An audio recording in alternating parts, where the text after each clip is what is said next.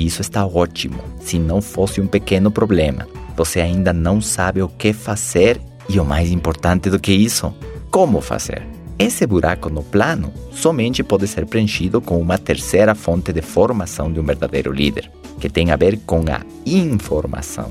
Aquilo que você sabe pode mudar sua vida e aquilo que você não sabe também pode mudar sua vida. Pode te deixar patinando por 10 anos, ralando sem resultado nenhum. A informação faz com que você consiga executar um plano, como uma receita de cozinha. Você pode ter um ótimo chefe, mas se ele não tem a receita de um prato estranho, não vai saber nem quais ingredientes comprar para poder preparar aquilo.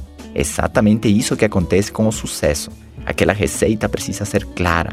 Você mistura os ingredientes e prepara um delicioso sucesso. Mas se não tiver informação de a quantos graus o seu sucesso tem que ficar no forno, ele pode queimar. Uma vez que você entende isso e começa a adquirir informação correta, tudo fica mais fácil.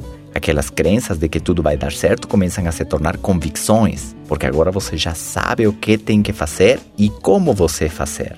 Já tem a receita, e eu tenho certeza de que alguns de vocês que vão na igreja todos os domingos ou no culto, sei lá, não fazem isso porque ficaram motivados a ir. Vocês têm convicção, vocês têm crença. Para uma, para uma mudança permanecer em sua vida, você precisa de convicção, precisa de compromisso.